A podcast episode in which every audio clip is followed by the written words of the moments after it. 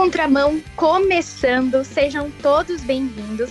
Eu sou a Gabriela Gouveia e eu vim aqui conversar com vocês sobre coisas que talvez nós tenhamos entendido errado. Junto comigo está o Daniel Palombo. E aí, Dani, como você tá? Tudo bem, Gabi? Tudo bem, ouvinte? Graças a Deus, tudo bem. Estamos online fazendo essa gravação, não estamos no estúdio da RTM. E o programa de hoje a gente vai falar que talvez você tenha entendido errado sobre quem você é. A nossa conversa hoje vai ser sobre identidade e sexualidade e a gente está recebendo um convidado. Quem é ele, Gabi? É o David Hiker. E aí, David, seja bem-vindo. Olá a todos, é um prazer estar aqui com vocês. Muito obrigado pelo convite. Alô a todos os ouvintes aí e eu espero que a gente tenha um programa muito bacana. David, conta um pouquinho pra gente sobre você, o que, que você faz da vida, então, eu moro em Belo Horizonte, sou natural de Belém do Pará e atuo aqui em Belo Horizonte com a minha esposa num ministério que é internacional, uh, que tem como objetivo a capacitação da igreja para que a gente possa lidar com os desafios contemporâneos da sexualidade humana. Então, a gente tem feito um trabalho muito forte de treinamento, de liderança, uh, de conscientização da igreja dentro do escopo das discussões atuais que envolvem temas como identidade, gênero, sexualidade, né? sempre pensando como isso se relaciona com a fé cristã. Muito interessante. Para a gente começar a nossa conversa, eu vou levantar alguns dados aqui para que a gente possa começar. Sobre depressão no Brasil, 5,8% da população sofre com essa doença, né? Mal do século. Segundo dados da Organização Mundial da Saúde, conhecida como OMS, o nosso país tem o maior número de pessoas ansiosas do mundo. São 18,6 milhões de brasileiros 9,3% da população convivem com esse transtorno. O suicídio é a segunda principal causa da morte de jovens com idade de entre 15 e 29 anos. No Brasil, 22 milhões de pessoas que assumem consumir pornografia, 76% são homens e 24% são mulheres. Agora, David, por que que isso acontece? Por que que esses dados são tão grandes? É, com relação às questões ligadas à pornografia né, e, a, e os frutos que isso produz, a gente talvez é, esteja vivendo uma época na qual é, a busca humana por intimidade, por satisfação é, por conexão, ah, principalmente essas duas palavrinhas, né, por satisfação e por intimidade, ela tem ah, ganhado o campo da internet, o acesso muito vasto a ter conteúdos eróticos, porque a pornografia ela se apresenta como uma falsa intimidade e, e produz uma sensação momentânea de satisfação. Então, a busca humana, cada vez mais intensa, principalmente quando a gente não encontra Deus, é por, é por felicidade, satisfação, intimidade. E a gente acaba se jogando nesses tipos de comportamento para compensar, digamos assim, o nosso vazio, a nossa, o nosso desencontro com aquilo que é infinito, que é eterno, que é a única coisa que poderia nos satisfazer. Então, o ser humano contemporâneo é cada vez mais sedento por satisfação e intimidade. Isso o lança num mundo bastante bastante prejudicial à sua própria saúde. Você acha que com a pandemia, né, com esse momento de isolamento, isso ficou mais intenso? A busca, né, por intimidade, por momentos de prazer, você acha que aumentou? Olha, é assim, eu, eu penso que a gente sempre lança mão de coisas como a pornografia para lidar com alguns com os estresses naturais da existência. Então, toda vez que você precisa de alívio, toda vez que você precisa de desestressar, lidar com o tédio, com a solidão, eis que surge aquele atalho que seriam os comportamentos de imoralidade como solução para isso. Né? A função da pornografia é essa, nos fornecer alívio, desestresse, nos dar conforto e consolo é, de uma maneira não satisfatória. Então, a, a, a quarentena, eu acho que é, gerou mais estresse para muita gente, né? Ah, dificultou um pouco mais a vida. E quanto mais, então, empecilhos na existência, mais fica atrativo esses tipos de fugas anestésicas né, que o prazer sexual pode proporcionar a curto prazo. É, só que isso sempre vai trazer outras consequências a longo prazo. E esse é o grande dilema, né?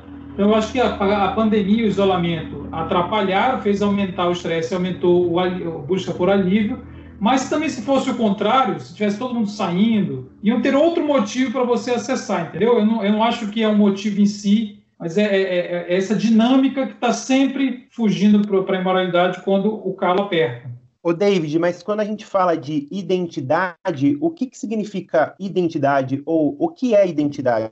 É, então, é interessante né, a gente pensar de como a gente está perdido no mundo, né, buscando uma série de coisas, e uma das buscas mal direcionadas é justamente por definição de quem eu sou. E essa é uma pergunta universal, milenar, que tem a ver com o mais íntimo, né? a, nossa, a nossa necessidade primeira ou necessidade última por entendimento de si. Né? E aí todos os seres humanos estão querendo entender o que são e por que são. Ou eu vou perguntar quem eu sou para mim mesmo, e alguns dizem basta que eu me autoconheça para que eu descubra e entenda as razões últimas da minha existência ou eu vou perguntar para uma outra criatura, alguma outra pessoa, algum ícone cultural, alguma coisa nesse sentido, alguma coisa fora de mim, vai responder quem eu sou, ou eu vou perguntar para o Criador. Então, é, não tem como fugir. A, a, identidade é a pretensão de entender a, as razões da nossa própria existência, é, entender a nós mesmos. Você está ligado na contramão.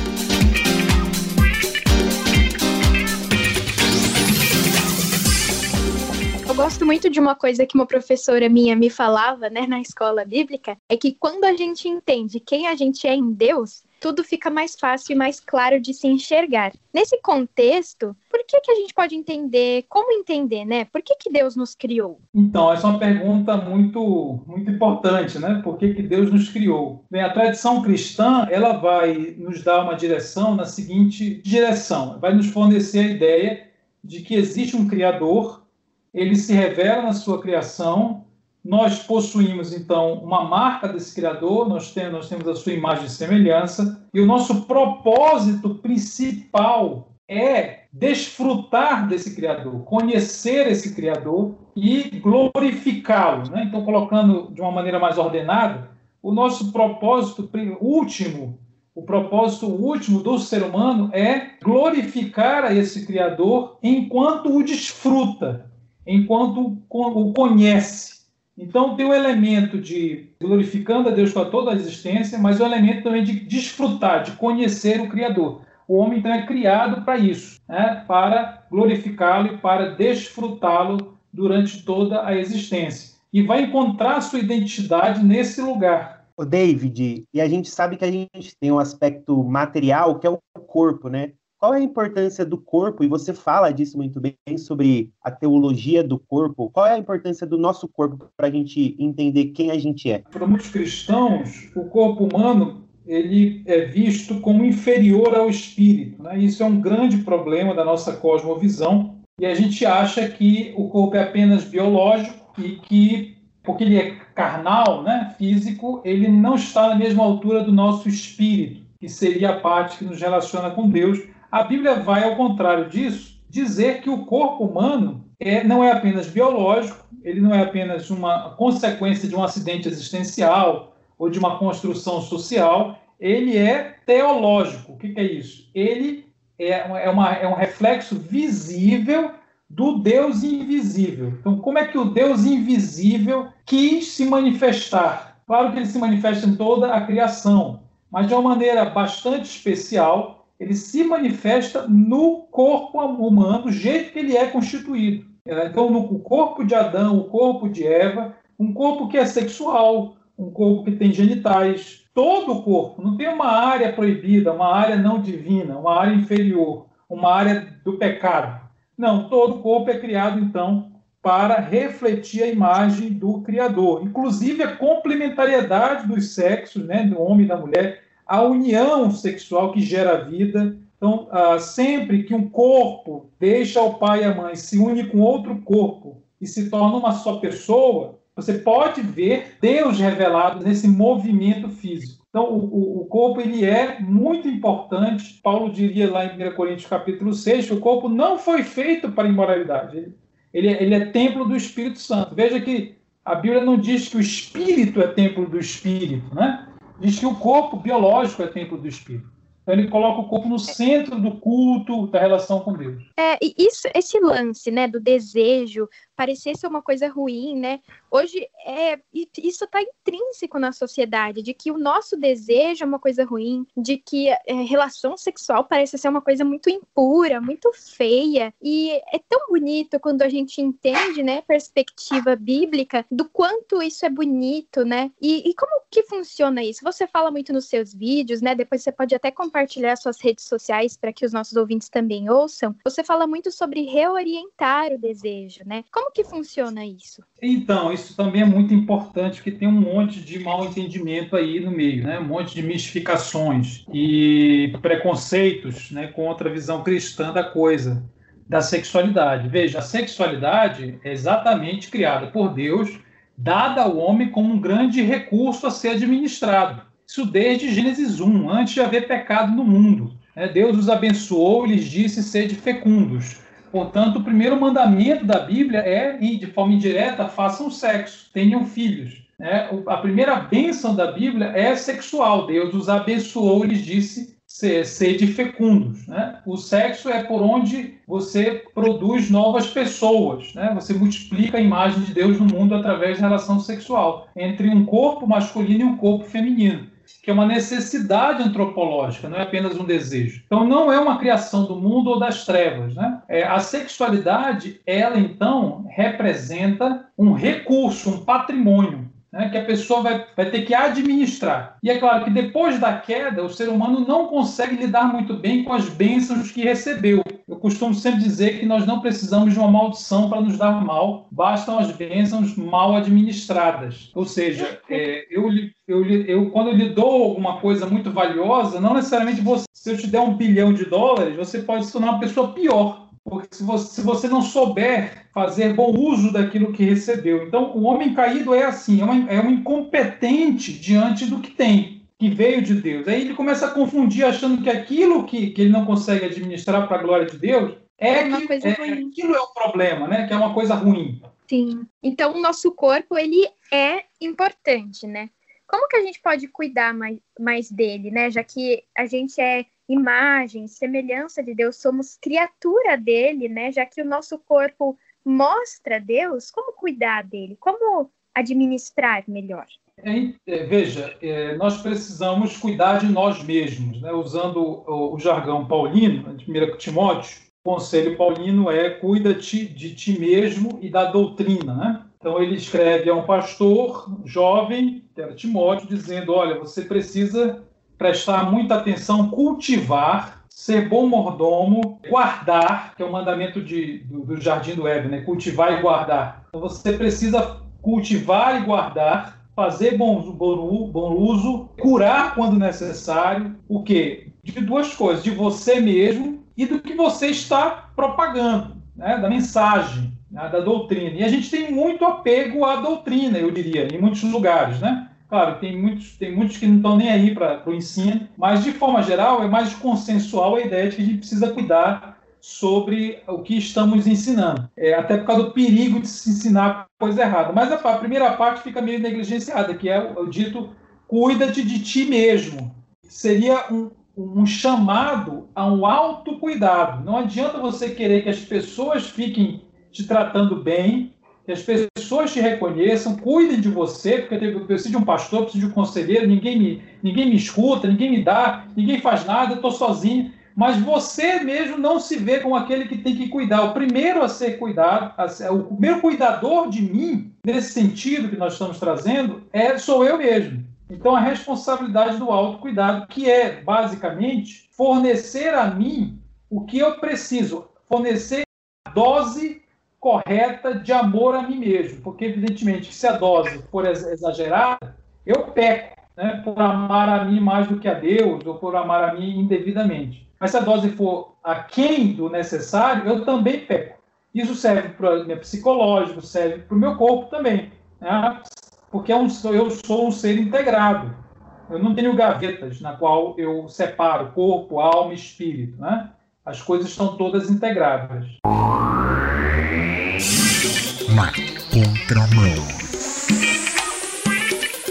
Muito legal isso. Ô, David, a gente percebe, conforme você está dizendo tudo isso para a gente, que Deus nos fez um ser humano integral, né? Corpo, alma, espírito, e a gente tem um corpo mas às vezes ao longo da história a gente fez um reducionismo de diminuir ou se preocupar mais com o espírito e não se preocupar com o corpo, não se preocupar de uma maneira integral, a gente acabou negligenciando o corpo e a gente percebe que isso tem muitos efeitos, né? O pecado ele tem muitos efeitos sobre a nossa vida e a gente negligenciar essa parte, a gente percebe que na prática tem muitos efeitos. Mas como que a gente consegue redimir isso? Como que a gente consegue pensar sobre isso para que haja rendição na nossa vida? O que, que o evangelho tem a nos oferecer sobre isso? Isso aí que você falou é muito importante. Então, pensar que é, a teoria que cria um dualismo no qual o corpo é inferiorizado é uma doutrina anticristã. É uma doutrina anticristã que alguns tomam como se fosse cristã. Esse é o grande problema.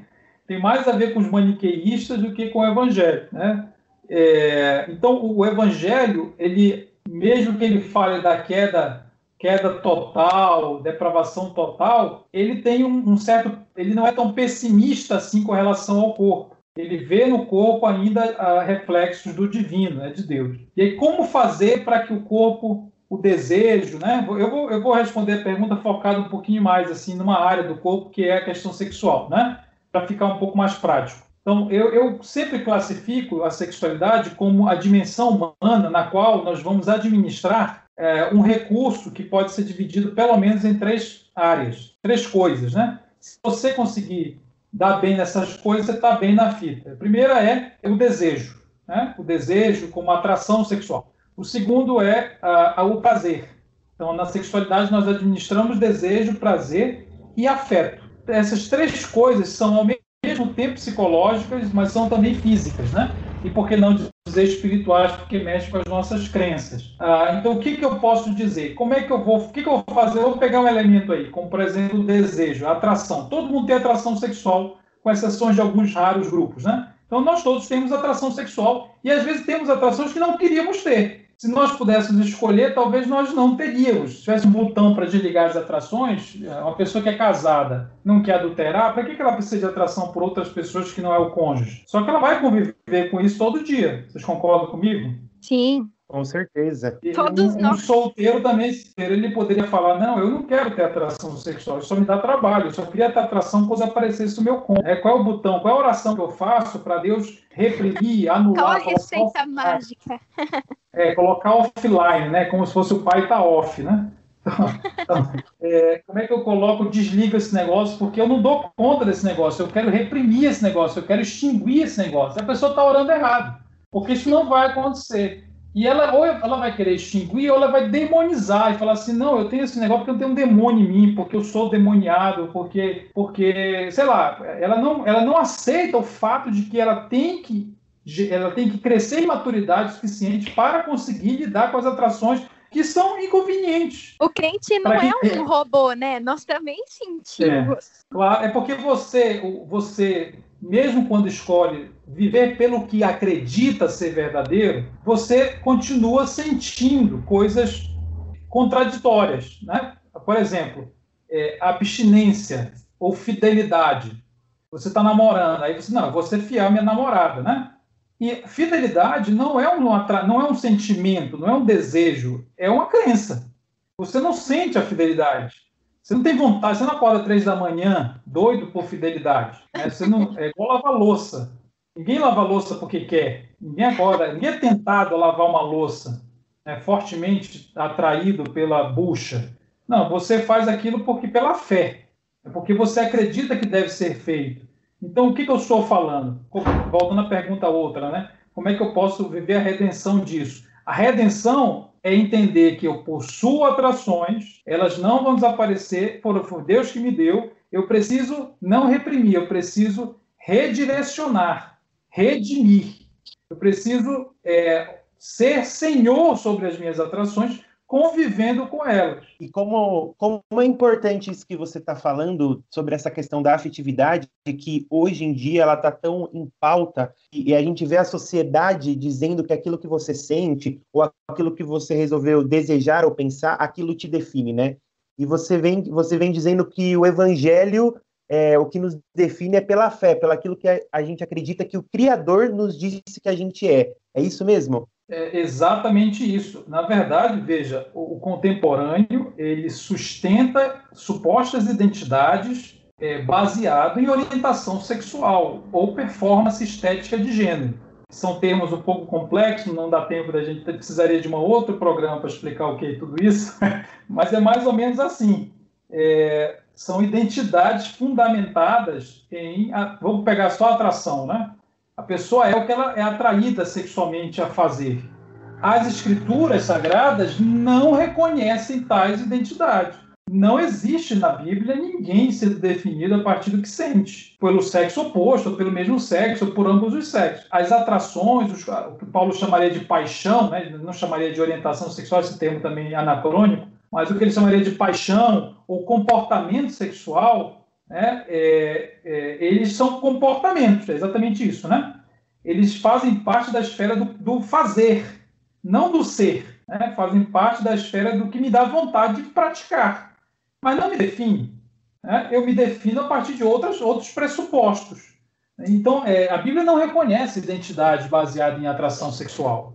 É, e o que é a conversão? A conversão é alguém que se definia de um jeito, passar a se definir de outro jeito. E aprender né, como, como, quem ele é aos olhos das Escrituras. Que a opinião que mais vale é a opinião do único juiz, que é o Criador. É o que você falou. E esse processo, muitas vezes, não é alcançado as pessoas não querem abrir mão das falsas identidades que elas abraçaram no contexto do mundo, entendeu? Ô, David, e só para a gente chegando ao fim aqui, isso é um processo? É, porque às vezes a gente vê muitas pessoas desistindo, acreditando que isso é um passe de mágica, mas isso é uma decisão ou são várias decisões todo dia que a gente tem que tomar de ter fé é naquilo é tipo, que o tipo Criador diz pra gente? É tipo, me converti, agora tô puro, não tenho mais desafios, né? É, não, é, não faz sentido nenhum. Na verdade, tem uma tradição cristã muito robusta no sentido contrário, né? É, de, de entender que as coisas são processuais e não só processuais, tá? Elas são biográficas. O que, que é isso?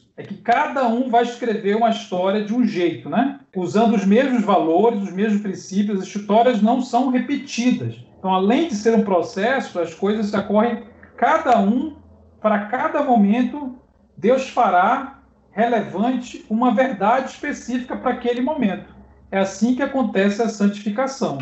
E é por isso então que é, figuras como Lutero dizia que não se trata de ser justos apenas, mas é, é, é se trata de crescer em justiça, né? É um processo. E eu diria para vocês assim que para entender que é um processo também é um processo. então, é, é, às vezes o processo é para que a pessoa compreenda que não se trata de uma fórmula. Isso, só isso já demora e, e, e, faz com que ela, às vezes, ande em círculos dentro das suas ansiedades, do, do seu imediatismo, é, ou, às vezes, focando no lugar errado. É muito frequente cristãos que têm atrações sexuais das mais diversas, homossexuais, bissexuais, principalmente, e eles acabam é, achando que o evangelho é apenas uma maneira de mudar uma atração sexual. E aí isso gera uma série de esgotamentos, de cansaços e, e acaba desviando né, do caminho, porque o Evangelho tem o objetivo de fazer essa pessoa conhecer o Pai através de Cristo e ter aí sim, a partir dessa relação, toda a sua vida transformada. Então, eu acho que eu, a gente tem que né, sempre lembrar de quem nós somos em Cristo.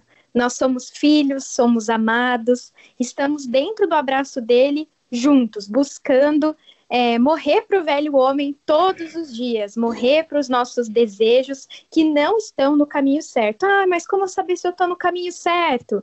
Orando, lendo a Bíblia. Inclusive, a gente até gravou um episódio sobre a Bíblia, então, se você quiser, você pode voltar lá no Spotify ou no site da Rádio Transmundial para ouvir. O seu corpo é importante, cuide do seu corpo. O seu corpo glorifica a Deus, nós devemos cuidar dele e usá-lo com propósito. Muito obrigada por ter conversado com a gente, viu, David? Foi um prazer, muito bom. Agradeço demais a vocês.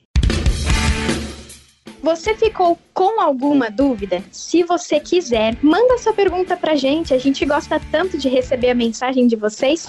É só enviar uma mensagem pelo WhatsApp 11 974 181 456. Anota aí, hein?